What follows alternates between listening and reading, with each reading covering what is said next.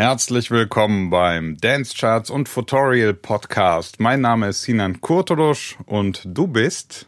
Ja, ich bin Sebastian von dancecharts.de oder auch von Kalmani Gray. Ja, ich bin unter anderem auch als Tavengo bekannt. Bekannt ist was anderes, aber ich bin äh, unter dem Namen aktiv, sagen wir es so.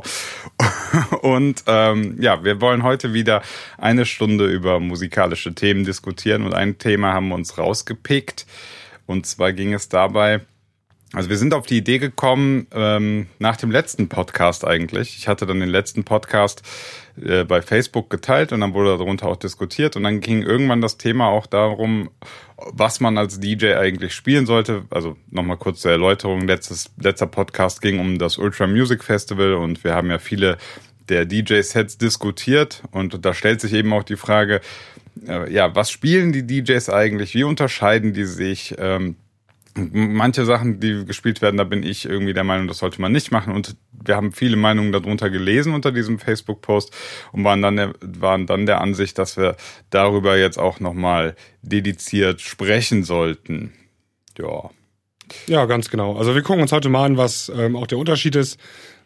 Pardon, äh, zwischen DJs, die auf Festivals auflegen und DJs, die im ganz normalen Club hier irgendwo auflegen und ähm, warum die die Songs spielen, diese halt zu so spielen und ich würde sagen, darüber reden wir jetzt die nächsten 60 Minuten. Ja, und bevor das Intro kommt, äh, wollte ich noch eine kurze Sache sagen. Seit dieser Woche sind wir jetzt auch endlich bei äh, Spotify. Also, wenn ihr den Podcast bei Spotify hören wollt, das ist für viele, glaube ich, ein bisschen praktischer, ähm, findet ihr jetzt auch dort einfach Tutorial oder Dance Charts bei der Podcast-Suche eingeben und ihr findet das. So, wir hören uns nach dem Intro. Herzlich willkommen, liebe Zuhörer, bei Dance Charts und Tutorial, der Podcast.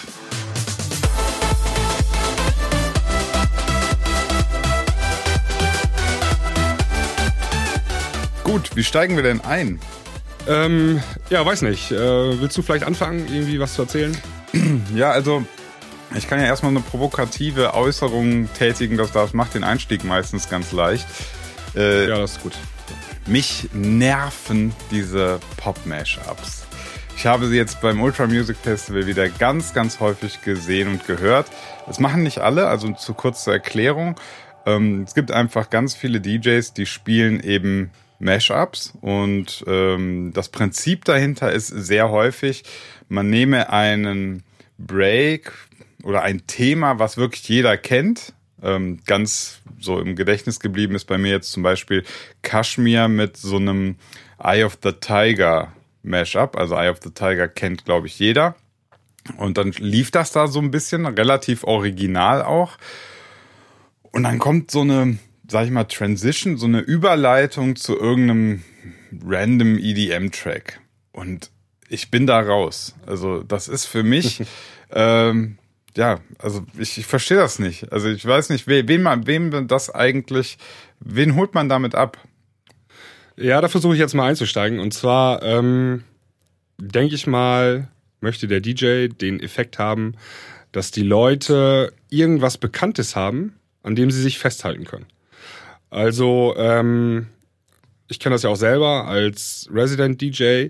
Du, das ist ein schönes Gefühl und ähm, das trägt dich auch ein Stück weit, wenn du merkst, die Leute sind zufrieden auf der Tanzfläche und ganz besonders zufrieden sind sie, wenn sie halt mitsingen können.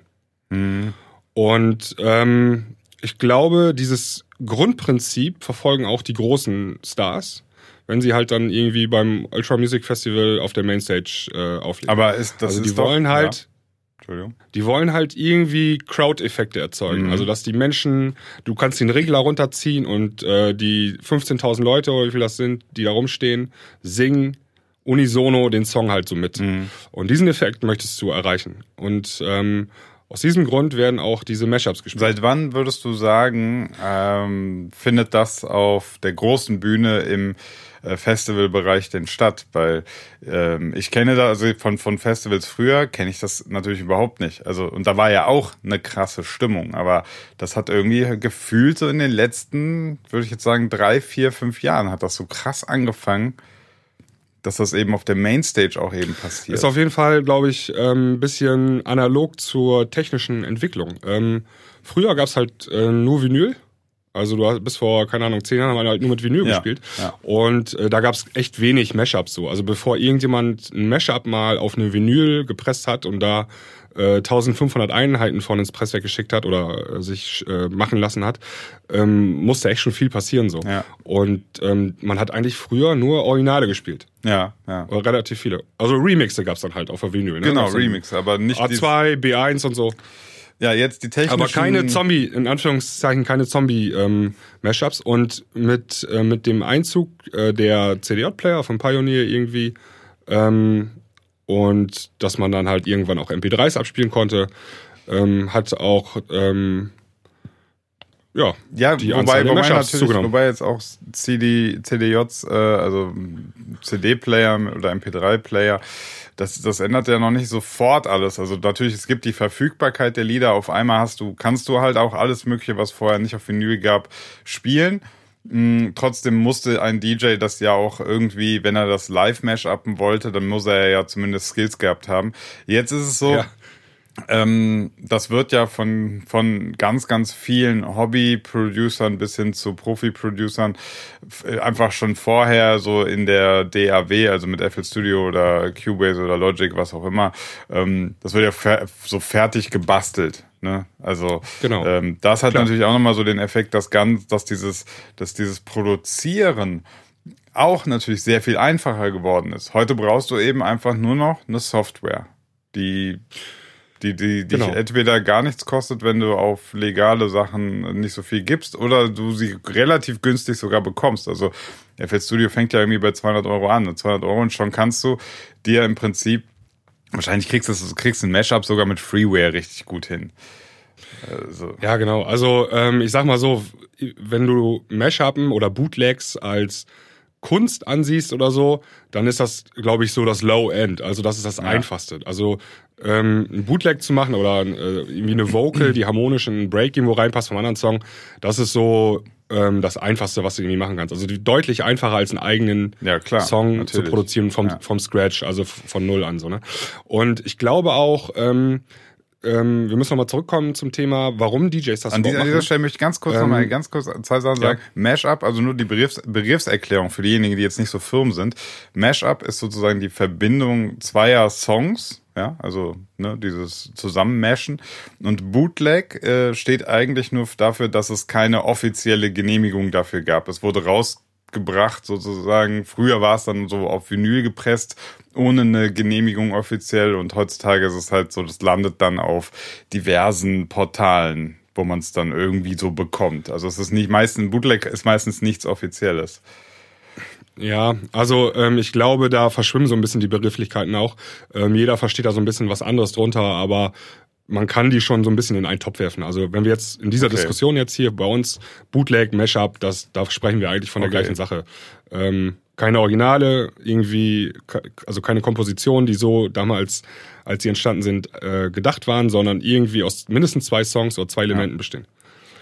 Ähm, genau, und ähm, DJs haben dann irgendwann angefangen, Mashup zu machen. Da gibt's ja schon, gibt's ja schon Ewigkeiten Mashups, ne?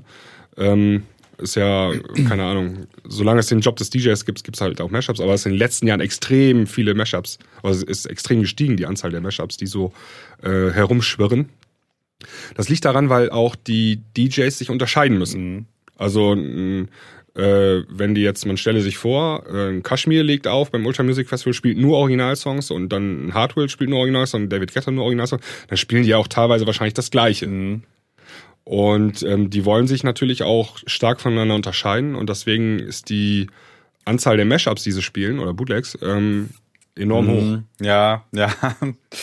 ja, ja, ich weiß. halt. Also ich habe schon, äh, ich habe das teilweise verfolgt. Also es gibt ja diese ähm, Hausfans Facebook-Gruppe auch und habe da auch mal so ein bisschen verfolgt, was dann währenddessen oder auch vor und danach so diskutiert wird. Und das ist krass. Also teilweise fiebern die Leute auf die neuesten Mash-ups. Also die fiebern Ja. drauf, was der, weiß ich nicht, was Kashmir eben jetzt, ähm, das ist wie so ein neuer Track fast. Also äh, früher war es so, Ja. wow, Kashmir hat eine neue Nummer gemacht. Jetzt ist es so, boah, habt ihr den Mashup gehört? Wo kriege ich den her? Und das finde ich ein bisschen, also wie gesagt, ich kann mich damit nicht anfreunden, weil es, ähm, also ja, dann, dann läuft da so ein Eye of the Tiger mit irgendwas zusammengemischt und mir fällt es schwer, da jetzt sozusagen, ach krass, ja, wow, das ist die Handschrift von Kaschmir. Also ich, ja, da sind wir jetzt wieder im Prinzip am Anfang unserer Diskussion. Er will halt ein Element bringen und da ist zum Beispiel Eye of the Tiger sehr gut geeignet für, ähm, wo die Leute halt äh, mitmachen können sozusagen. Ne? Oder auch Klassiker sind halt die ganzen ja, Linkin Park Songs alle. Ähm, weil das kann, kann, kann halt jeder mitsingen. Ja, und aber dann, das, und, ist, auch, das ähm, ist auch sowas, das, das hat mich so, ge also ich nehme einfach jetzt mal den, den richtig genervten Part hier ein, ja. Also, ähm, das hat mich so genervt, als jetzt der, das war doch Linkin Park Sänger, der, der gestorben ist, ne? Und dann, und dann wirklich ja, genau. in jedem EDM-Set äh, oder so kam dann ein Thema von Linkin Park rein, wo ich mir dachte, ey, das tut mir ja echt leid für die ganzen Linkin Park-Fans, aber wo ist denn, wo ist denn so unsere Szene? Also wo ist denn da so die, die, die eigene Dance-Szene, wenn wir uns einfach mal wieder ähm, so an allen anderen vergreifen? Ich, ich, ich finde das nicht geil. Ja, da habe ich äh, mir eine interessante Frage hier notiert, äh, vorher vor der Sendung. Und zwar ist die hohe Anzahl an Mashups, ähm, die es zurzeit gibt, oder es wird ja auch ja. immer mehr an Mashups, die es so gibt. Ähm, ist das ein Indiz dafür, dass die aktuelle Musik, also die aktuelle EDM-Musik, einfach nicht gut genug ist? Ich würde sagen, ja. Absolut. Aber da ist auch wieder das Henne-Ei-Problem, ne? Ähm, die, es wird halt das gemacht, was der Markt will oder was man, was man meint, was der Markt will. Aber in dem Moment, wo man das macht, beeinflusst man auch gleichzeitig den Markt. Also ja, da habe ich mir auch eine Frage ähm, auf, aufgeschrieben, genau zu dem Punkt. Ähm, wenn die Leute die normalen ja. Produktionen, also die Originale, ja. nicht akzeptieren, warum werden die dann überhaupt produziert oder veröffentlicht? Ja, der Versuch ist ja wahrscheinlich letztlich dann doch wieder da irgendwie oder nicht, dass man sagt so, man will was Eigenes, man will, weil es wäre ja schon geiler für den Kaschmir, wenn ähm, er so eine Hymne, wobei Kaschmir ein blödes Beispiel ist, der hat wirklich rausgehauen, ja, der hat der Hymnen hat gemacht, der hat, das ist ja, ja. blöd, gib mir einen anderen, so, von dem, von dem man echt irgendwie jetzt keinen Track so richtig weiß. Das ist also und und, und natürlich. Ähm äh, Eric okay. Price. Ja gut, der hatte nur, ne? Das ist Aber der spielt auch, er spielt ja, Originale ja. irgendwie, ne? Wir brauchen schon einen, der dann. Ähm, ähm, hier, wer war da noch da äh, auf der Mainstage? Ähm, ich habe ich hab's, äh, den Aoki gar nicht gehört. Wie, was macht der eigentlich so? Nee, äh, ja, Aoki ah, Tiesto, nee, ich nicht. Fand ähm, ich auch fürchterlich. Tiesto, Tiesto ja. bringt aber auch einfach alles raus. Das ist wieder so, also der macht ja, der macht ja in alle Richtungen alles. Der steht ja auch für irgendwie gar nichts. ja. Ähm. Ja, das, das war ein anderes Thema ja. Ja, egal, fällt mir jetzt auch kein gutes Beispiel ein, aber ähm, also diese beiden Fragen, die ich gerade äh, genannt habe, äh, kann, kann man vielleicht mal kurz mal drüber diskutieren. Ne? Also ähm, wenn überhaupt gar keine Nachfrage da ist nach irgendwie Originalen, ähm, warum werden die dann überhaupt veröffentlicht, die Songs? Also, und die werden ja auch, also ich meine jetzt nicht von kleinen Labels, also sie werden auch von großen Labels veröffentlicht. Ne? Also, wie viele Tracks von Spinning Records beispielsweise gibt es, die eigentlich gar nicht stattfinden im mhm. Original, sondern maximal vielleicht irgendwie der Job genommen das wird? Ist, da, ja, aber da, das ist vor, doch wieder. Genau. So Pop-Break. Also, da, das habe ich mir auch gefragt. Ähm, wenn ich dann so ein Hardware oder irgendwie, ich glaube, ich sage jetzt einfach mal Hardware, ich meine, er hat das auch gemacht, dass man irgendwie ein Mashup hatte, äh, wo man im Break halt das eben kannte und dann kommt im, im Main Part so ein mega krasses äh, Dubstep, Geschrabbel, Trap, irgendwas und ähm, ja. eigentlich feiern ja alle auf diesen, diesen Main Part. Das ist, also zumindest in dem Moment tun sie das gerade. Aber im, im Nebensatz sagt man ja dem, dem Originalinterpreten so, ja, ja, du hast einen ganz coolen Sounddesign-Job so geleistet, das klingt ganz krass und brachial, äh, aber dein Song ist eigentlich nicht gut. So, weil der, der eigentliche Break, den catcht ja keiner, den kennt ja auch keiner, aber das, das funktioniert ja auch nie, weil wenn, wenn du den nie sozusagen in der Szene so etablierst, dann wird das ja auch nie irgendein ähm, ein Lied, was alle kennen. Das ist halt, da sind wir beim Thema, wo wir auch äh, ursprünglich das mal diskutieren wollten jetzt hier bei der, bei der Sendung. Ähm, wie lernfähig ist denn ein Publikum oder kann man einem Publikum überhaupt äh, lenken? Ja, wenn du es nie probierst, wenn du nie jetzt also den neuen Song spielst, dann passiert das auch nicht. Wenn alle die Mashups nur spielen, dann entsteht da auch nichts Neues. Wir hatten ja, ja. festgestellt, also bei Ultra Music Festival war irgendwie, fehlten so die, die uniken eigenen Tracks, die neu, die, die von mehreren DJs irgendwie krass supported wurden. Ja, absolut. Also äh, dieser Mega-Hit fehlte halt so, ne? Ähm, den es sonst irgendwie äh, gefühlt zumindest in den vergangenen Jahren immer gab.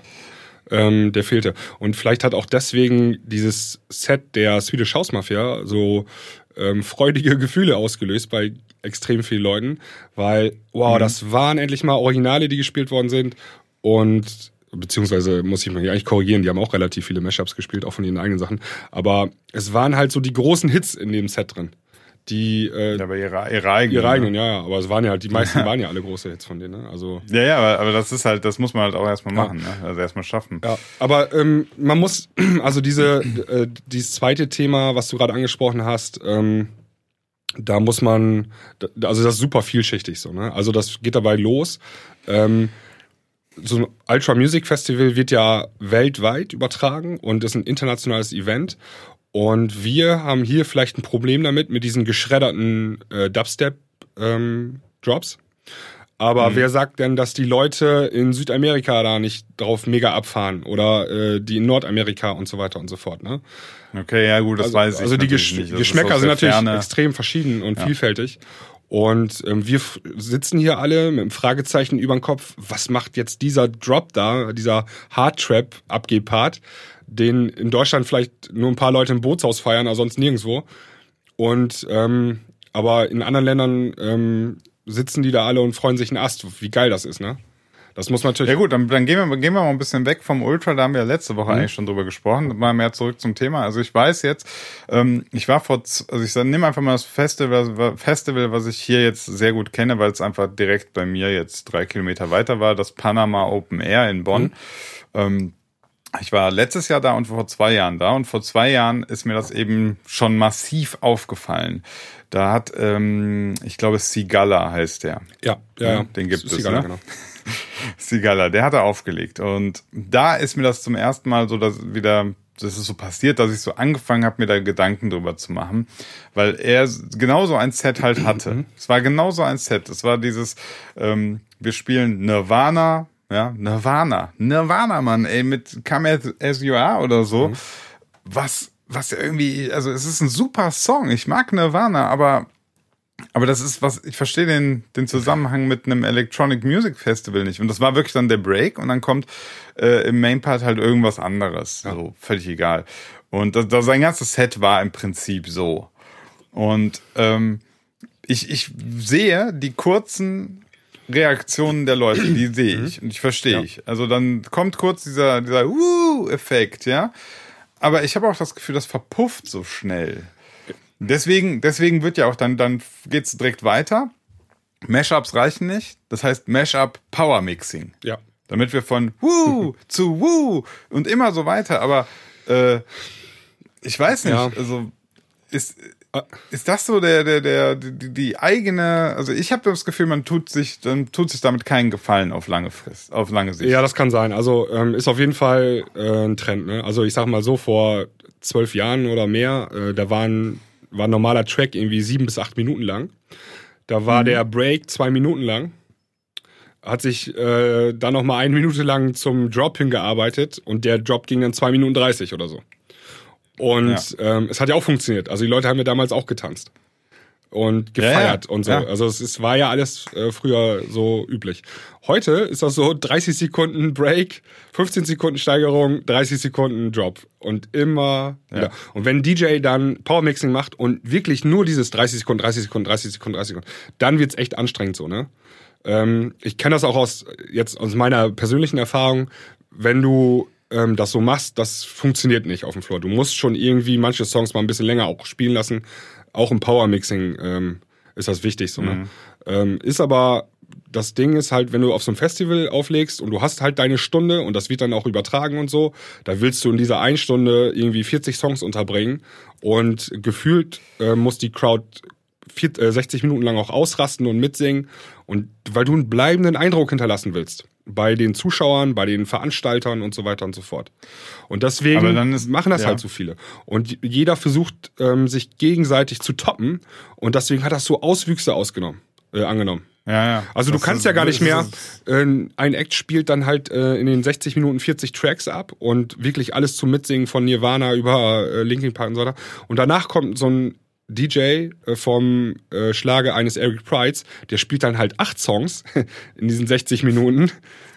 Mhm. Und dann passiert, es gab doch hier beim World Club Dome hat doch äh, Deadmau5 aufgelegt irgendwie und die Leute haben sich hingesetzt, äh, weil die, Ja. weil die das überhaupt nicht mehr kennen, solche, äh, solche langsamen Arrangements im Set so. Ja, ähm, gut, dann fragt das ist natürlich die Frage, ist das, ist es überhaupt das richtige Publikum dafür? Ähm, ja, Da sind wir beim, beim Stichwort Erziehung vielleicht auch. Da kommen wir gleich nochmal drauf zu sprechen, würde ich sagen. Ja. Ich habe mal so, so eine Frage an dich. Du legst ja relativ viel auf. Ähm, Gehen wir mal weg von Festival und dem großen und weil das ist eben, das ist auch ein bisschen verfälscht. Die hast du ja gerade gesagt, die müssen da einen Ja. raushauen, weil es übertragen wird und so weiter. Ähm, kannst du dich beim, beim pers persönlichen Auflegen so an irgendwelche Highlights erinnern? So, wo du sagst so richtig, das waren, das war so richtig so diese als DJ Magic Moments. Ja, auf jeden Fall. Also ähm, es gab so ein paar, also äh, als, als Levels kamen damals, das war was Besonderes irgendwie. Ähm, da kann ich mich dran erinnern, als ich die das erste Mal gespielt habe. Oder als ich das erste Mal auch Welcome to Saint-Tropez gespielt habe, äh, 2012 oder 2011, wann das war. Ähm, den Song kannte keiner. Der, den habe ich irgendwie an dem Tag in die Promo gekriegt, dann abends gespielt. Und die sind alle ausgerastet. Also das gibt manchmal so Songs, ähm, die funktionieren von ganz alleine. Okay. Und die werden dann auch Welthits, so, ne? Ja, ja. Ähm, oder große Hits, so, ne? Ähm, dann gibt's aber auch ähm, so Beispiele, ähm, ich glaube, das war im Sommer 2015 oder 16, weiß ich gar nicht mehr, ähm, die immer lacht, Ja. äh, kam dann von Stereo Act. Ja. Äh, habe ich gespielt und ich habe den ganzen Floor damit leer gemacht. Komplett. Und dann hat das noch irgendwie bis zum Winter gedauert, bis die Nummer ankam. Und dann stehen sie aber bei dir Schlange am Counter, ey, kannst du mal die immer Lacht spielen. und das gleiche hatte ich auch mit ähm, Nein Mann von Ja, ähm, Laserkraft wie hieß 3D. denn noch? Laserkraft 3D. Äh, komplett leer gemacht den Floor damit. Echt? Ähm, an, an dem Tag, wo ich die Nummer bekommen habe, so und gleich gespielt. Und dann ähm, drei Wochen später stehen die bei dir Schlange und wollen den Song hören. Ne? Aber so, da siehst du, siehst du doch mal, das ist doch, das ist doch letztlich der Beweis. Das ist, ähm, das ist natürlich vielschichtig, aber es ist Ja. assoziiert und äh, gelernt. Also das ist ja krass gelernt. ist gelernt. Ja, es sind auf jeden Fall Songs, die dir so als DJ auch in Erinnerung bleiben, so, ne? Und ähm, Ja, aber wenn Äh. dieselbe Crowd, dieselben Leute nach mehreren Wochen dann, nachdem sie Ja. eben die Gehirnwäsche per Radio und Co. bekommen haben, sich denselben Song, ja. den Song, ja, Gruppenzwang, alle möglichen gesellschaftlichen und psychologischen Prozesse, die da stattfinden, nachdem die alle das durchzogen haben, wünschen die sich den. Also das ist doch, das zeigt mir, ähm, dass es lernbar wäre. Also du kannst das, du kannst denen das im Prinzip aufzwingen. Jetzt du als einzelner Resident DJ kannst das leider nicht. Ja, du kannst jetzt nicht sagen, ich spiele den Song, den ich super geil finde, jede Woche. Wobei das wahrscheinlich, wenn du Stammpublikum hast, sogar so funktionieren könnte, so ein Stück weit, dass du sagst, stell dir vor, du hast so deinen Laden und du hast so eine gewisse kritische Masse an Stammpublikum, und du spielst einen bestimmten Song, der gar nicht weltweit bekannt ist oder so und auch nicht deutschlandweit bekannt ist. Und du spielst ihn irgendwie immer zu bestimmten Zeiten und der hat irgendein bestimmtes Element. Ich kann mir vorstellen, dass du nach fünf, sechs Wochen die Leute so weit hast, dass sie den Song ähm, verstehen, kennen, das Timing jetzt raffen, so dass sie den sogar gut finden. ja, absolut. Also das wird auch funktionieren. Es funktioniert auch. Gibt's ja viele Beispiele, wo das äh, geklappt hat. Ähm, ich habe das auch in unserer Diskussion da auf Facebook in den Kommentaren gelesen.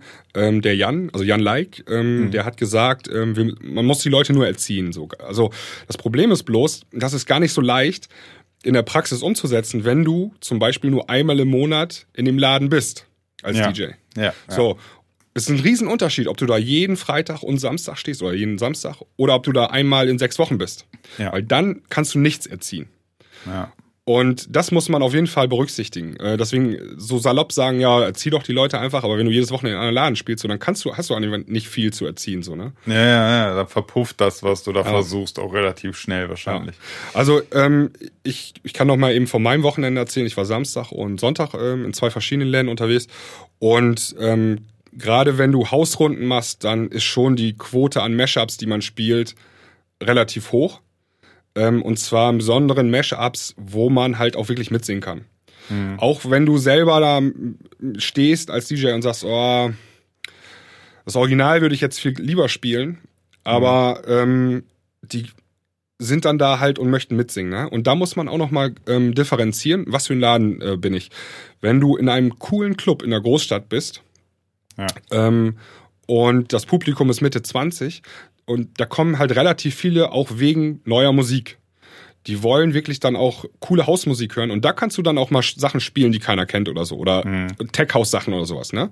Und die feiern das. Das funktioniert.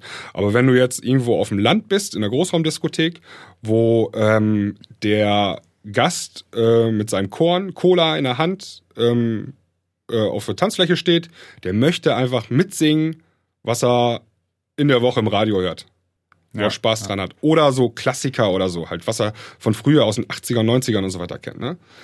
Und ähm, da bist du schon fast gezwungen, auch Mashups zu spielen, weil du kannst die Original von früher kannst du nicht spielen. Ist halt super schwierig, eine Nirvana äh, Smells Like Teen Spirit im Original zu spielen. Das ist schon wieder viel zu lang und die Musikrichtung ist dann der Main Part. Main Part. ja, ist auch, ist auch, ist auch Rockmusik so, das ist auch echt mausetot so eigentlich, ne? Und deswegen äh, kurz den Refrain, den jeder kennt und dann Transition ab zum äh, das ist das ist, das ist also ich, ich höre dir ich, ich höre dir, zu, ich hör dir zu ich weiß ich das ist das ist die Praxis ja. ich höre dir zu ich verstehe es und gleichzeitig schüttel ich mich und denke mir so ja. also er will er will das ist doch voll das das komische Verlangen eines Menschen er will den den Refrain von ähm, Nirvana hören, er will den Refrain von irgendwas hören, er will eigentlich nur die, die, die Refrains von irgendwas hören und dann kurz irgendwie zu ausrasten mit einem EDM-House-Track oder so, dem, der ihm dann aber auch völlig egal ist, oder? Oder, oder ist es dann auch so, dass sie dann sagen, ähm, ja, doch, der ist auch cool, der Main Part, oder ist der Main Part wirklich dann austauschbar bei so einem Mashup? Nein, nein, überhaupt nicht. Das ist, der Main Part ist super wichtig dann. Okay. Ähm, äh, dann nimmst du am besten auch noch irgendein Mashup, wo der Main Part, also der EDM Drop, auch bekannt Animals ist. Animals dann. Du nimmst Nirvana im Break und Animals ja. im Drop. Ja, ich weiß, Animals ist so totgelutscht okay. mittlerweile. Äh, ich weiß nicht, ob das überhaupt noch jemand hören will.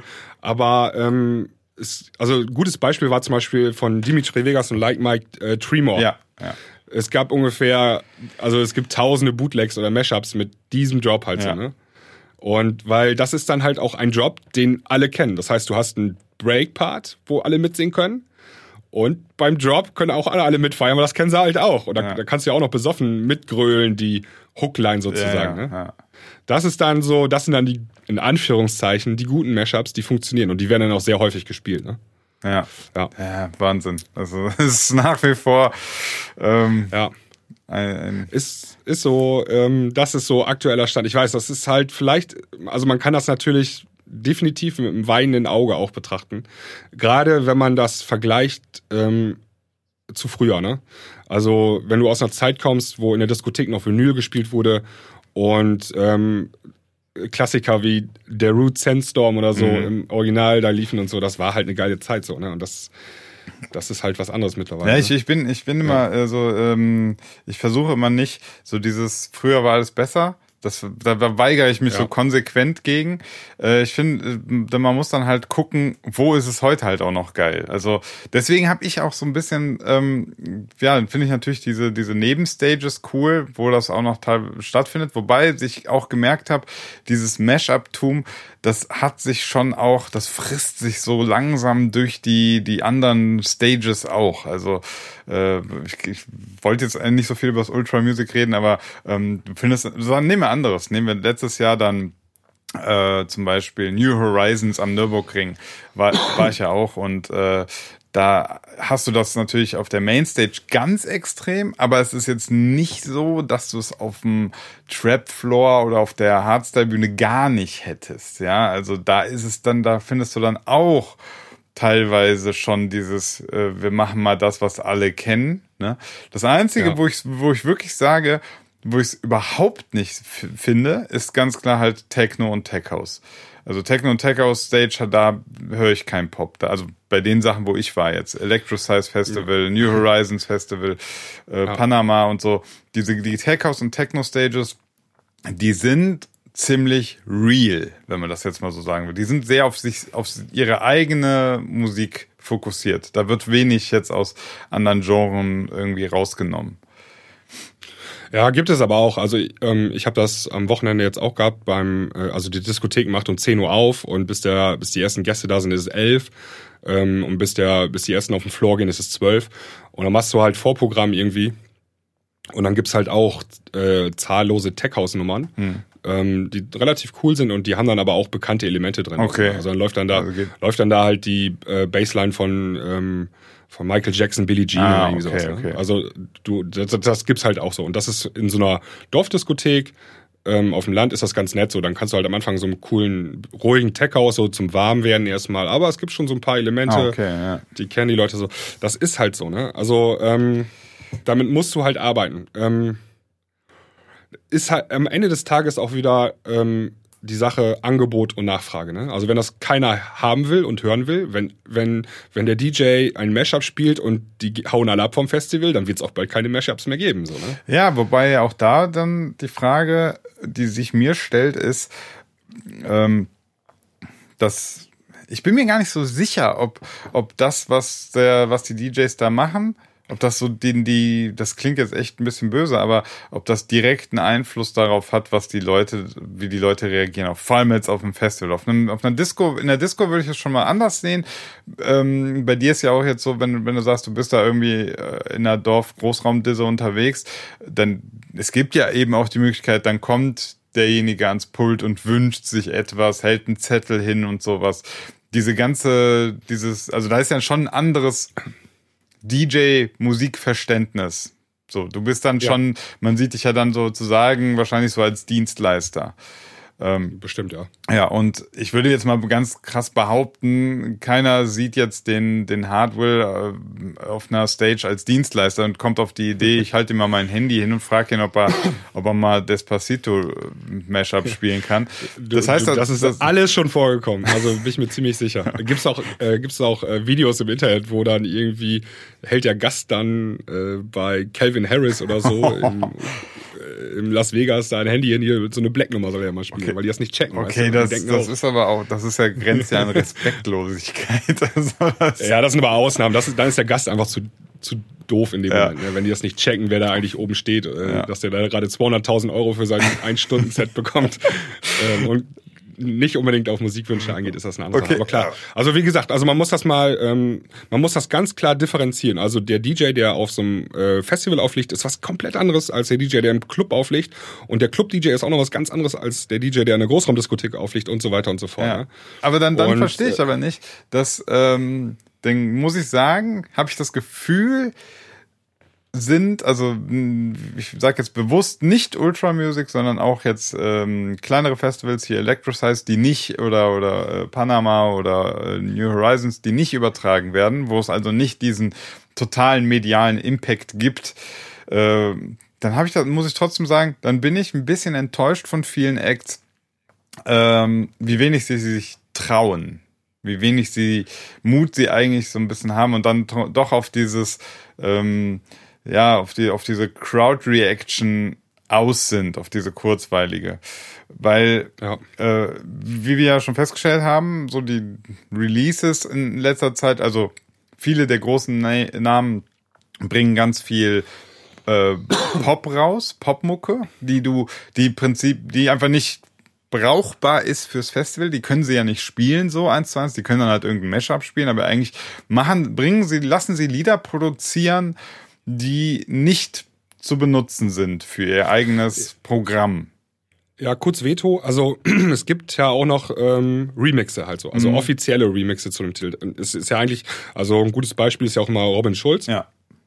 Der macht sein Original, ist Pop, Deep House, sowas in der Richtung.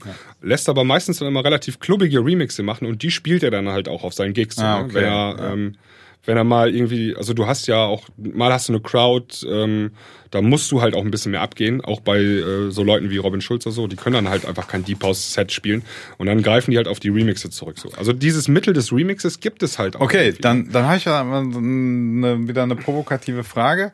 Ähm, sagen wir mal, der, da gibt's einen, also du hast die, die Main Acts, Robin Schulz, Felix Jähn und so weiter. Die bringen ihre poppigen, fürs Radio kompatible Nummern raus, lassen jetzt Remixe anfertigen, meistens jetzt von, also von Leuten, die die es drauf haben, einen fettklubbigen Remix zu machen, aber die jetzt natürlich niemals in der Liga spielen wie der Main Act selbst. Also die sind nein, nein, so. Genau. Das heißt, und also äh, jetzt noch einen Schritt weiter. Jetzt hat er einen super Remix gemacht. Der freut sich voll. Ich habe einen Remix für Robin Schulz gemacht. Äh, und das ist auch der Remix, der wird dann gespielt und so. Aber sind wir mal ehrlich, wie viel hat der davon? Also ich sag's jetzt, man, der, der, Remixer. Der Remixer. Was hat der davon? Ganz ehrlich. Ja, das ist dann so ein Business-Ding, ne? Der hat dann wieder so ein kleines Treppchen nach oben äh, genommen. Ja. Einem Remix für so einen bekannten Künstler. Und das könnte ihm ja dann weitere Türen ähm, eröffnen. Ja, und weißt du, was, weißt, was der am Ende macht, wenn der ganz oben angekommen ist? Dann macht der Pop-Lieder und lässt die von coolen Remixern remixen. So läuft das. Ja, halt, ne? es ist doch äh, scheiße. Ganz ja. ehrlich. Das ist, ja. Ich habe das Gefühl, dass es immer, es läuft genau so immer. Die werden, ja. die machen was Cooles, die machen das, das, was du dann auf Festivals und was du irgendwie brauchst, einen krassen Sound, ja, du musst, was irgendwie schockt. Und wenn sie Glück haben, ähm, arbeiten sich damit hoch, um dann wieder den ganzen Step ganz zurück zu machen, um softe Popmusik an den Mann zu bringen. Ja, weißt du, woran das liegt? Also ganz am Ende des Tages wollen die halt alle maximal viel Geld verdienen. Ne? Also ähm, du, du jede, also wenn du eine bestimmte, wenn man bei diesem äh, Bild dieser Stufen oder Trittleiter äh, oder Leiter allgemein bleibt, ab einer gewissen Stufe ähm, kommt dann irgendwann in ein Management auf dich zu und dann hast du auf einmal ein Team um dich herum, das muss finanziert werden und dann geht's knallhart nicht mehr um äh, Spaß an der Musik machen, sondern hier muss Geld verdient werden, weil Leute müssen Gehalt bekommen. Ja. Ähm, und so funktioniert es dann. Und dann wirst du automatisch dazu gezwungen, äh, auch ähm, Popmusik zu machen. Witzig oder interessant ist es ja, nicht witzig, interessant ist es zum Beispiel bei äh, Martin Garrix konnte man das beobachten. Als er sein Management, als er von Spinnen weggegangen ist, dann hat er das äh, ähm, teure Management da bekommen, ähm, das auch schon richtig große Popstars managt, ja. ähm, hat er Popmusik gemacht. Äh, auf Major-Labels, ja. auf Sony, aber macht auf seinem eigenen Label immer noch Clubmusik so. Ja. Weil, weil da hat er auch noch Bock drauf. So. Das finde ich ist eine gute Sache. Ja, ja, ja. oder ähm, da gibt es auch hier Rehab zum Beispiel. Der okay. macht auf der einen Seite Big Room EDM und auf der anderen Seite macht er so Pop, Future-Pop-Nummern. So. Okay, das also, heißt, er, er ist nach wie vor in der Lage, dass er dann, wenn er auftritt, kann er immer noch einen Teil von sich präsentieren, der auch der auch clubfähig ist. Also da ja Main Part. Genau. Äh, was ist ich fest. Ich habe dem ich hatte ich habe den im äh, Radiointerview gehört und da wurde ihm auch die Frage gestellt, warum er es macht. Und dann sagte er, ja, wir fahren da ein richtig gutes Ding mit. So auf der einen Seite machen wir Musik für die Radios. Also war jetzt Rehab und, äh, oder was? Rehab, ja. genau. Und auf der anderen Seite, wenn ich Festivals spiele, kann ich dann halt die harten Dinger rausholen und ähm, habe Material für beide Seiten sozusagen. Ja. Gute Strategie so. Ja. ja, muss man am Ende wahrscheinlich irgendwie so machen. Also interessanterweise, weil ähm, ich, ich, was ich mir jetzt so frage, wenn man jetzt mal, ich weiß, die guten alten Zeiten, ich wollte es ja nicht so machen, aber also machen wir es trotzdem mal. Ähm, vor, boah, das ist jetzt die, die, wann waren, wann waren so die, die, die Hochzeiten von Mayday, Nature One, 15 Jahre oder so? Mayday? Ja, bestimmt, so Mitte, Mitte, Ende 90er oder ja, so, ne? Ja, ja. So, ja. Ähm, habe ich das falsch in Erinnerung oder war es da einfach komplett anders? Also die, da, da war doch wirklich die Mucke, die, äh, also da war ja keine Popmusik. Nee, null. Das war äh, richtig Techno noch. Also ja. Da, da, da konntest du keinen, also die Songs waren schwer zu unterscheiden. Das waren halt auch Minuten, also wirklich richtig minutenlange Loops, die da mal so rumliefen mhm. und so, ne?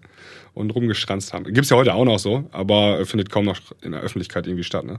Aber das war so Mayday, äh, Mainfloor damals, ne? Ja, eben. Also ja. das hat ja mal funktioniert, aber das Geschäftsmodell ist irgendwie irgendwie funktioniert es nicht mehr Es hat sich auch geändert. Also ähm, ich sag mal so, vor 15 Jahren, da konntest du ähm, alle richtig bekannten DJs vielleicht an einer Hand abzählen. Also äh, Karl Cox, Sven Feth und in Deutschland gab es dann ATB und so. Ja, Paul also, van Dyck noch. ja, Paul van Dyck. Und heute ist ja, also so viele Bedroom-Producer werden ja zu relativ bekannten äh, Acts. Ja. Ich sage immer, für mich ist das immer meiner äh, Terminologie ist das immer so der Spinning Records C-Act. Also die, ähm, die haben dann schon so Releases, die kriegt man dann auch irgendwie so als DJ mit, aber die werd- sind halt noch nicht ganz oben angekommen Ja. oder so. Ne? Aber da gibt es so viele von. Das heißt, der Markt ist auf einmal, das Angebot ist auch so riesengroß geworden. Ja. Also es gibt so viele DJs, die jetzt irgendwie da sind und die in Agenturen sind und die müssen sich alle irgendwie durchsetzen. Das ist ein riesen Haifischbecken Ja. und da geht's auch mit Ellenbogen und so weiter zur Sache. Und wie kann ich in diesem ganzen Ding irgendwie auffallen? Ja, ja. Und ähm, wenn ich ähm, wenn ich da so 0815 Produkt, also in Anführungszeichen 08, ich will jetzt nicht, will die nicht schlecht reden so ne, ähm, weil die, dass die das schon so können, da gehört auch schon was zu ne. Aber das sind trotzdem am Ende irgendwie alles so 0815 generische Big Room Tracks. Vor allem zum Beispiel auf Re Revealed Recordings, das, äh, da gibt's ganz viele von so ne. Alle ähnlich, gleiches Schema, gleiches Sounddesign, klingt alles relativ, also alles gleich so ne. Und die müssen ja auch irgendwie, wenn die dann in, auf, als Künstler, wenn die sich irgendwie herausstechen wollen, dann müssen die ja irgendwas machen. So, dann bist du dann irgendwann auf dem Punkt, wenn so ein äh, junger DJ da so einen Gig hat, dann macht er halt da, zockt er halt Mashups, die nur er hat und kein anderer oder so. Ne? Ja, Aber irgendwie so, das sind alles so Motive, warum das Ja, gemacht wird. äh, ne? ein interessanter Punkt, den du gerade angesprochen hast, ist auf jeden Fall die ähm, größere Konkurrenz plus die heutige Schnelllebigkeit. Also nur weil Ja, du, weil du da- heute einen Hit hattest, heißt das halt leider gar nichts. Du kannst ja heute sogar einen Nummer 1 Hit haben. Äh, und wenn du wenn du es nicht gut hinkriegst, äh, das Ganze zu verkommerzialisieren, dann hast du nächstes Jahr unter Umständen gar nichts mehr davon. Ja, da möchte ich mal eben ganz kurz einhaken. Habe ich gerade witzigerweise ähm, vor unserer Aufnahme mal geguckt. Ähm, Ofenbach, Ja. ähm, das sind ja diese Französ Franzosen, die hatten mit Be Mine einen Hit, dann hatten sie mit Catchy einen Hit Mhm. und hatten, hatten die noch eine dritte Nummer irgendwie? Auf jeden Fall zwei große Hits. Ja. Und ich war gerade bei denen auf der Facebook-Seite, die haben 53.000 Follower so. Ne? Was? Ja. Das ist ja, wenn, also die hat zwei europaweite Hits, 53.000 Follower. Das ist eigentlich nichts. Ne? Ja, Das ist, und ähm, deren Songs, also so die Catchy, die lief ja schon so drei, vier Monate, das ist ja schon lange. Es gibt ja, ähm, also früher noch zu Vinylzeiten, da gab es einen Song, der hat ein halbes Jahr mindestens irgendwie, war der on top so, ne? Ja. Heutzutage VÖ und du weißt, nach drei, vier Wochen ist das Ding schon wieder durch. Da musst du halt auch schon den nächsten Song machen, ne? das ist äh, ähm, statt haben. Da- da- Das ist auch noch, das müssen wir mal auch mal als Podcast-Thema machen. Die ähm, Frequenz an Releases hat so enorm zugenommen. Also so ein David Guetta zurzeit, alle zwei Wochen haut er raus, ne? Oder äh, Marshmallow auch. Alle zwei Wochen kommt ein neuer Song. Ja, das, das, das ist äh, erklärt dann auch, ich hatte die David Guetta mit Sia, glaube ich, hatte ich in der New Music Friday. Äh, Genau, die Flames oder welche? genau, die Flames. Ich hatte mir die auch angehört und war der Meinung, dass das Vocal echt noch nicht fertig bearbeitet ist. Das zeigt mir dann auch manchmal so, ich glaube, manchmal haben die es auch echt eilig mit den Releases. Ja, aber das ist, um darauf zurückzukommen, die müssen halt, ähm, wenn du äh, präsent sein willst und wenn du am Start sein möchtest und dich im ganzen Konkurrenzkampf durchsetzen willst, musst du halt viel veröffentlichen Ja. zurzeit. Ich, ich, Dann da wird über dich berichtet. Ich, da habe ich eine ganz interessante Anekdote, das, da wollte ich mal kurz einhaken. Und zwar ähm, DJ Snake, ja. Ja. Ähm, wie würdest du den einschätzen jetzt so in, in, in Größenordnung? Ist der, ist der Champions League, ist der Bundesliga? der, nee, der Champions der League. ist Champions League. Also Ja. DJ Snake hatte, hatte, hatte Nummer 1 Hits? Waren das waren die Nummer 1? Ja, äh, Lean On, weltweiter Ja. Mega-Hit. Okay. Äh, Und, dann ja. Turn Down for What noch äh, und so weiter. Ja, Ja. Nummer eins, alles Mögliche, also wirkliche Champions League DJ Producer. Genau. Ähm, ich war jetzt am Wochenende, Grill, war ja Ostern. Und hab einfach mal so in die Runde äh, Magenta Rhythm gedroppt von DJ Snake. Ähm, der Sound ist interessanterweise, muss ich sagen, äh, habe ich festgestellt, für, für, meine, für meine deutschen Mitbewohner, meine Mitbürger hier, man hat das Gefühl, das ist schon fast provokant. Weil das so indisch-orientalisch angehaucht ist. Ähm, die, ich weiß nicht, also hat jetzt nicht, hat nicht viel Freude ausgelöst, die Nummer. Ich habe die Magenta Rhythm am Samstag und am Sonntag auch gespielt. Die lief so mit. Also die hat jetzt keine Begeisterungsstürme ausgelöst, aber die lief halt so mit. Die ist auch relativ frisch noch. Ja. Ähm, meine Theorie ist ja dieses Schlangenbeschwörer Thema, äh, Flötendings. Ja. das gibt's halt in, gibt es halt in vielen Songs, äh, dass man damit so die, ähm, die Black Music Leute ein bisschen erreicht. Ja. Mal gucken. Aber kann auch sein, dass die Nummer nicht funktioniert. Aber also DJ Snake hatte schon ein paar Hits. Ja, oder? ja, und pass auf, dann habe ich gesagt, da meinte ich so, ja, Überraschung, Überraschung, die ist von DJ Snake. Und dann Ja. gucken mich zehn Leute fragend an, DJ wer? Ich so, so, äh, okay. DJ Snake, der hatte weltweite Nummer 1 Hits. Und so, Ja. kennt man was von dem? Ich so, äh, ja. dann so, zeig mal. Und dann zeige ich den so, ne, Lean On und Zeug und dann so von eins, zwei Leuten, ja, schon mal gehört, glaube ich. Und also zur, zur Erklärung, die sind alle jetzt so äh, mein Alter, also Anfang 30 und ähm, ja, so typische Radiohörer, ne? Also gar nicht jetzt in der Szene, überhaupt nicht. Ähm, das fand ich einfach nur super spannend, dass, dass selbst ein DJ Snake, der, der wirklich weltweit den Nummer 1 Hit hatte, ähm, dadurch, dass der Markt so voll ist, ja, so breit aufgestellt ist, ist es gar nicht mehr gesetzt, dass den jeder kennt. Ich würde mal behaupten, vor 20 Jahren ähm, gab es gar nicht so viele Künstler und ein Nummer 1 Hit, den kannte doch jeder. Also Ja, den Artist vor allem. Die wirklich DJ Ja. Snake, den, das, die konnten damit nichts anfangen. Das fand ich krass. Also das hat mich schon irgendwie, ja, da dachte ich mir so, wow. Also da hast du schon Milliarden Streams bei Spotify und äh, breite Du hast noch ein gutes Beispiel rausgesucht. Ähm, also, äh, er hat ja auch Let Me Love You gemacht. Ähm, und den hat ja, glaube ich, Justin Bieber gesungen. Genau. Und ähm, das war ja auch ein weltweiter Mega-Hit. Ähm, ich glaube aber, alle assoziieren diesen Song nur mit Justin Bieber. Ja. Also mit dem Sänger Ja. halt so, ne? Ähm, auf der anderen Seite, ähm, aber der war auch vielleicht, weil er früher am Start war sozusagen, David Guetta, ähm, der hat ja auch viele Sachen produziert, also Anfang der Null, äh, Anfang der, des ersten Jahrz des zweiten Jahrzehnts, also 2010 plus. Ähm, die, da assoziieren die Leute alle irgendwie David Guetta. Ja, der hat irgendwie Dazu. es geschafft, seinen Der Namen da irgendwie in Stein zu meißeln. Ja. Ich weiß auch nicht, wie der das äh, so richtig hinbekommt. Ja, gut, aber Penetranz äh, immer weiter. Management.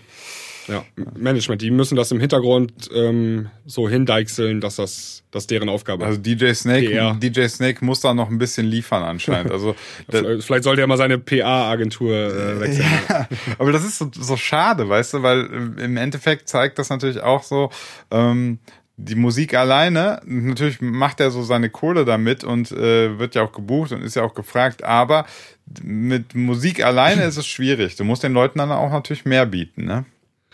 Ja. Leider. Also ich habe gerade mal geguckt, ähm, äh, DJ Snake äh, ist Gr- Grammy nominiert und ist äh, auf der Welt der 92 meistgehörte Künstler bei Spotify. also der ist im Top 100 der, der meistgehörten äh, Musiker auf der Welt. der Welt. Ja. Das ist schon, also. Deine, deine Leute kennen ihn nicht, ja. Also ich, ich hätte jetzt gesagt, so die Top 100, ke- also so denkt man eigentlich, man Aber- kennt die, ne? Ja, aber das ist doch das Gleiche, was ich vorhin sagte mit Ofenbach. Ja, also genau die haben das- dann zwei ja. Hits und, und haben 53.000 Follower. Also die haben, da ist auch noch, äh, das ist eigentlich echt krass so, wenn man sich das mal so überlegt. Ne? Was hat da eigentlich dann das Ganze überhaupt noch für einen Wert? So, ne? So, und, und Äh, da früher, früher hast du einen Nummer 1 Hit gehabt, da hast du ausgesorgt. Ich weiß gar nicht, ob das heute auch noch so, so, ist. und das, das ist genau mein, mein Ansatz, wo ich sage, ähm, das ist auch jetzt, um das mal so übergreifend, warum ich jetzt auch diesen Podcast hier angefangen hatte mit dir, warum ich das auch so machen will, ist, dass wir ähm, auch ein bisschen mal wieder so, ja, ich sag's so ungern, aber back to the roots, dass man sagt, okay, ähm, was gibt es für Acts? Äh, wer findet eben auch statt? Man muss darüber reden, das muss stattfinden irgendwie, es muss Plattformen geben. Ähm, weil es eben einfach nicht reicht, ein gutes Lied zu machen und dann zu sagen, so, ja, hier, da ist ein Lied. Hier, viel Spaß. Ja, es gibt auch diese, diese Grafik, äh, die immer wieder auf äh, Facebook rumspielt. Ähm, vor 10 Jahren oder vor 20 Jahren hat ein DJ DJ gemacht. Ja. Ja, ja, genau. Und heutzutage muss er Social Media Experte sein und äh, was er, also so zehn Punkte muss er halt machen. Er muss ein Moderator sein und ein Grafikdesigner muss er sein und er muss seine Mode gestalten und was weiß ich alles. Ne? Und äh, das hat echt merkwürdige Auswüchse aufgenommen. Äh, also, ähm, ich möchte mal kurz noch erzählen, es gab ähm, vor einigen ähm, Wochen oder jetzt auch vielleicht so zwei, drei Monate ähm, dieses BPM Heroes Ja. Format. Ja. Da Hab ich ist der auch. Daniel rumgefahren in Deutschland, hat so ähm, DJs und hat auch dich, glaube ich, interviewt Genau, und so. Ich habe mir, alle, hab mir das alles angeguckt, fand ich super interessant und super spannend. Und dort ist mir, ich habe die so im, also wirklich konnte man ja jeden Tag irgendwie zwei Folgen angucken, habe ich auch gemacht. Und ähm, mein Gesamteindruck nach diesen 10, 12 Folgen oder wie, wie viel das waren, war, dass so Instagram das große Thema ist zurzeit. Okay. Aber eigentlich ist es doch voll Panne, dass Instagram das große Thema bei den ganzen DJs.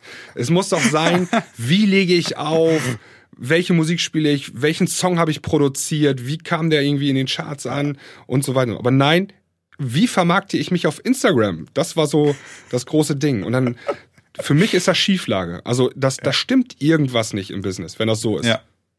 Ja. Das, Also wenn das, wenn das, das muss, der Fokus muss immer bei der Musik liegen und sein. Ja, aber, Und- dann, dann sind wir doch wieder beim Ursprungsthema und da sage ich dir, wir tun uns mit diesen Mash-ups keinen Gefallen, weil wir dann den Fokus der Musik total aus den Augen verlieren. Weil es, es steht am Ende für irgendwie nichts, also für, für was komisches. Es steht für nichts, wenn du, ähm, wenn du den Nirvana Break hast äh, und dann den Kaizo Dubstep Trap Drop, äh, im nächsten Track auch wieder ein ganz anderes Rhythmus. Also das ist so, für den Moment hat das ähm, eine Wirkung, ja, aber so szenetechnisch baust du dir damit, glaube ich, nichts auf.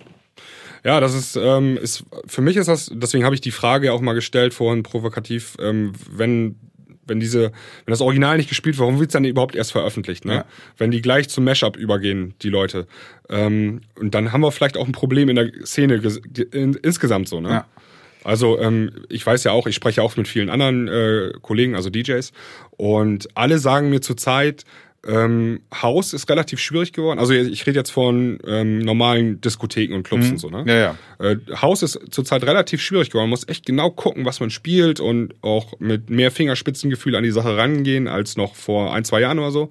Weil die Gefahr ist relativ groß, dass du ein, zwei falsche Songs spielst und dann hast du den, den Floor zumindest leer gespielt. So, ne?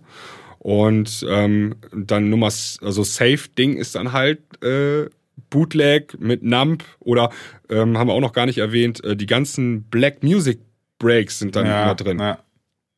gibt's ja unzählige Mashups, wo dann ähm, Fatman Scoop und so weiter, auch die Klassiker und so, ne? Rihanna und was weiß ich. Beyoncé. in the put your hands Ja. ähm, weil das sind sichere Dinger, die funktionieren halt so, ne? Und dann spielst du die als DJ halt so. Okay, aber das geht, kann, ja Und, nicht, äh, kann ja nicht ewig so weitergehen. muss ja, Ja, hat auch was ein bisschen. Also wie, es gibt ja auch immer, ich weiß nicht, ob du das auch kennst, ähm, oder bei mir ist das zumindest so, wenn du den Laden komplett voll hast, Ja. ähm, dann kannst du auch, oder spielst du deutlich entspannter auch mal unbekannte Sachen oder neue Sachen, weil einfach die Leute nicht vom Floor gehen können, weil das halt so voll ist. Die bleiben wie so- und müssen da bleiben. Wie so, ein, wie so ein Stopfen, der so, die können gar nicht Das spielt schnell. auf jeden Fall eine Rolle. Okay. Und wenn du einen, einen Laden hast, der nur zu ähm, 50, 60, 70 Prozent gefüllt ist, wo der Gast wirklich die Wahl hat, okay, ich könnte jetzt hier stehen bleiben und tanzen, oder ich gehe eben drei Meter da vorne zur Theke, ohne dass ich jemanden berühren muss dabei. Mhm. Ähm, wenn du dem Gast die Wahl lässt, so, dann ist das schon, dann fängt es an kritisch zu werden. Ja? Als DJ, aus DJ-Sicht so. Dann überlegst du, okay, spiel ich doch jetzt lieber den, zumindest das Hit-Mash-up, ähm, wo, wo die Gäste dann auf jeden Fall auf dem Floor bleiben, so, ne? Äh, Eine Frage, du hast gesagt, du hast am Wochenende zweimal aufgelegt. Hast du unseren neuen Song eigentlich gespielt oder nicht? Nee, ich habe hab ich nicht gespielt, beide Male. nicht, ich ganz ehrlich. Ja. warum nicht? Das war nicht mega voll in beiden.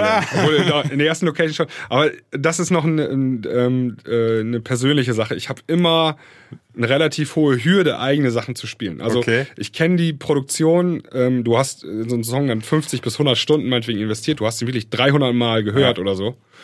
Und du hast ihn dann schon überhört, natürlich, wenn du den dann äh, veröffentlichst. Ne? Ja. Und dann habe ich auch manchmal ein bisschen Angst, so nachher könnte er nicht klingen auf der Disco-PA. Ja. Also, und dann bin ich enttäuscht so. Und ähm, äh, oder ich höre Fehler, ist auch so ein Ding. Nochmal auf der Disco, oh, der Bass hat doch jetzt hier ein dB zu wenig äh, bei 60 Hertz oder so.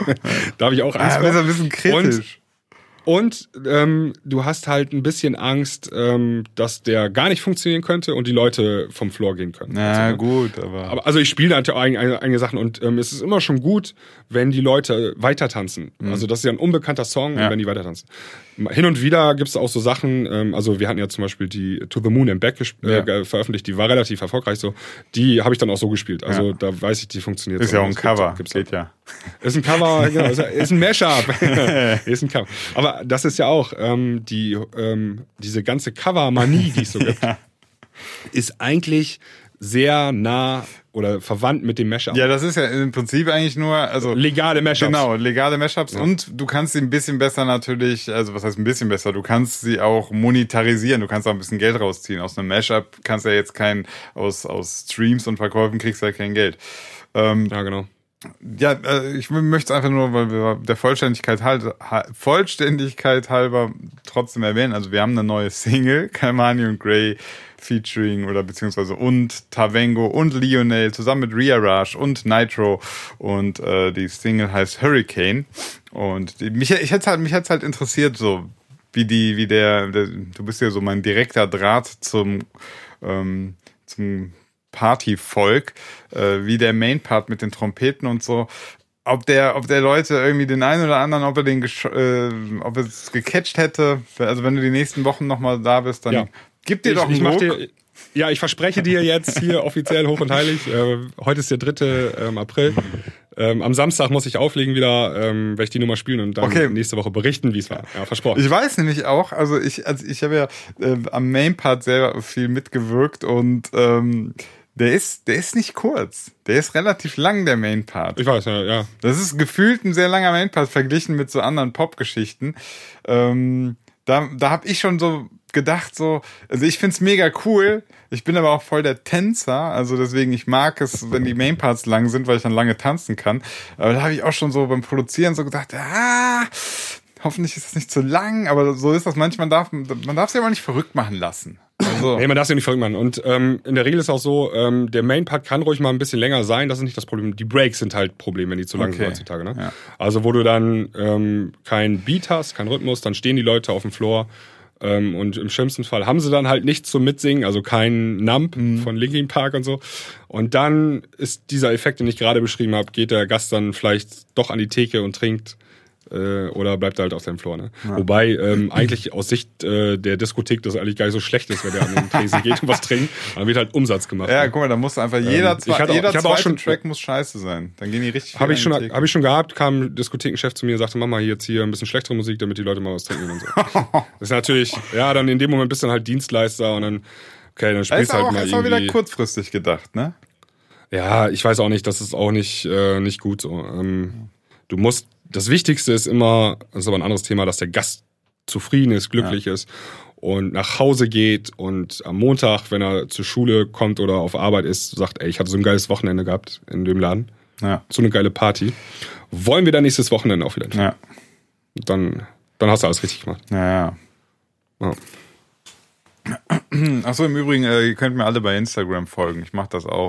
Du packst dir aber äh, am Ende des Podcasts auch richtig viel Schleichwerbung rein. ja, ja, ja, so ein bisschen muss ja noch. Hab, du, hast- du hast mir eben ja gesagt, dass bei BPM Heroes haben alle gesagt, ich muss das machen, also mache ich das jetzt. Also, ähm, Tavengo-Futorial bei Instagram könnt ihr mir folgen, meine total bescheuerten Stories.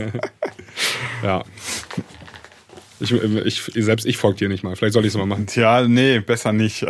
Aber Ich, ich bin auch irgendwie, also Instagram, das ist so für mich, äh, ist das ein bisschen Pest, Pest und Cholera, so in allem irgendwie. Mich nervt das ab. Ja, also ich, ich ähm, es, man, man, man kann es lernen. Man kann sich so ein bisschen da reinfuchsen. Man darf es nicht Also ich- übertreiben. Ich kann dir jetzt mal Folgendes sagen. Ich habe, ähm, ich bin am Wochenende unterwegs, ich habe Termine, ich verdiene mit der Musik Geld und ich bin bei Instagram nicht aktiv.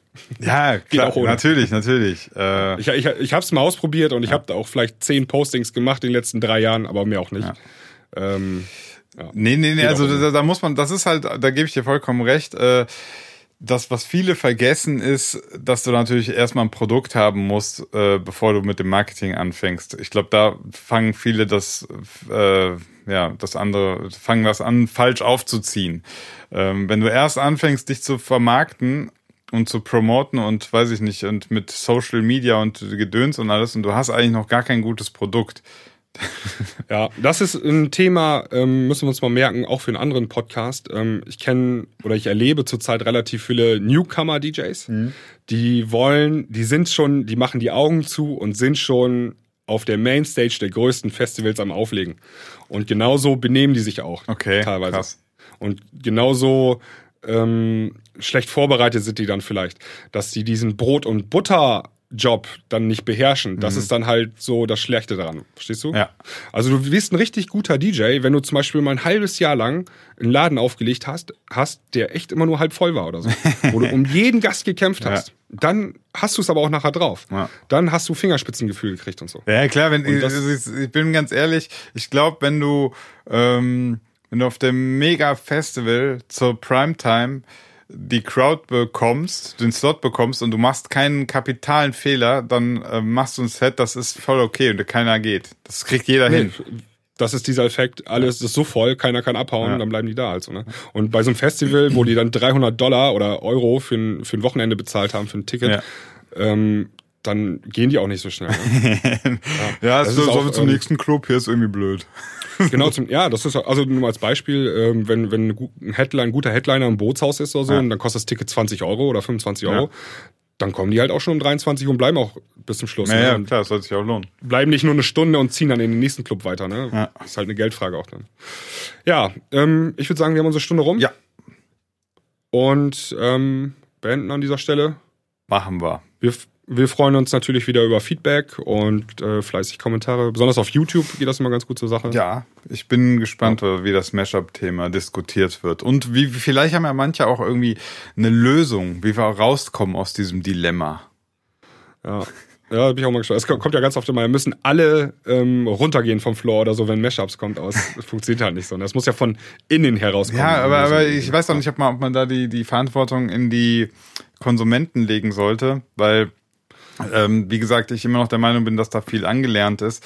Äh, ich fände cool, wenn wieder mehr so, sei es auf großer oder kleiner Ebene, die DJs untereinander sich so absprechen, was ist cooler Sound, was ist neben Mashups und so weiter eigentlich der Sound, wo wir hinwollen und dass man dann sagt, okay, pass auf, das ist eine coole Nummer und das ist die, das ist der neue klubbige Sound und dann spielen alle Big Names, haben den in ihrem Set mit drin, die Liga darunter haben den in ihren Sets mit drin. Wenn du das wieder anfängst, dass du, meinetwegen, du musst ja keinen radikalen Schnitt machen, du musst ja nicht sofort aufhören, alle möglichen Mashups zu spielen, aber äh, dass man auf Festivals wieder so hat, ey, kanntet ihr den neuen von, weiß nicht, Sander van Dorn, der so ein bisschen groovy ist und klubbig ist und den haben alle irgendwie mal so in ihrem Set gehabt. Ich glaube, dann, dann ähm, haben die Leute den irgendwann auch wieder drin. Ja, das ist natürlich deine romantische Vorstellung, wie es ähm, sein müsste in der idealen Welt. Bin, die Praxis so. sieht so ja. aus. Ein DJ hat irgendwie ein gutes Mashup bekommen und er gibt es noch nicht mal raus und verteilt es an seine Kollegen. die behalten alle und es wird, äh, die werden, man redet sich hinter den Kulissen schlecht und wie bekloppt der eine ist und der andere so. Das ist halt die Wahrheit. Ja, dann, dann muss ich halt aus meiner romantischen Welt hier das neu aufbauen. Ja. Also wie bei uns hier im Podcast. Wir müssen, wir müssen einmal Reset-Knopf drücken und von vorne. Ja, anfangen. ja. Wir machen jetzt ja. nur noch, wir supporten jetzt auch coole Acts und so und holen uns ja auch noch Gäste in den Podcast und dann wird das hier das neue Ding. ja, das machen wir demnächst. So, ich würde sagen, ähm, alles klar. Ja. Vielen Dank fürs Zuhören und bis zum nächsten Mal. Ciao, ciao. Bye, bye. Bye, bye.